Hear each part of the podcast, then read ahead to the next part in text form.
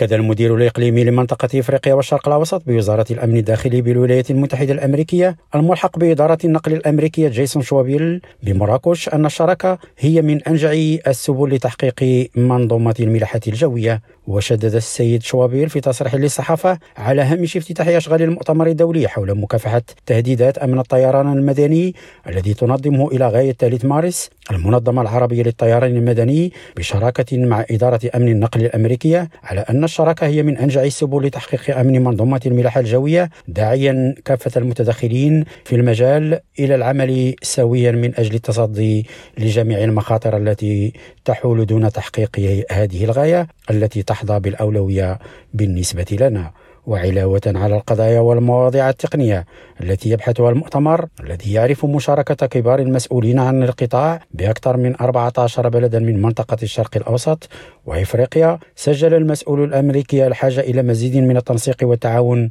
بين كافة المتداخلين في موضوع سلامة الملاحة الجوية سواء على الصعيد الثنائي بين البلدان أو في إطار متعدد الأطراف. محمد كورسي ريم راديو مراكش.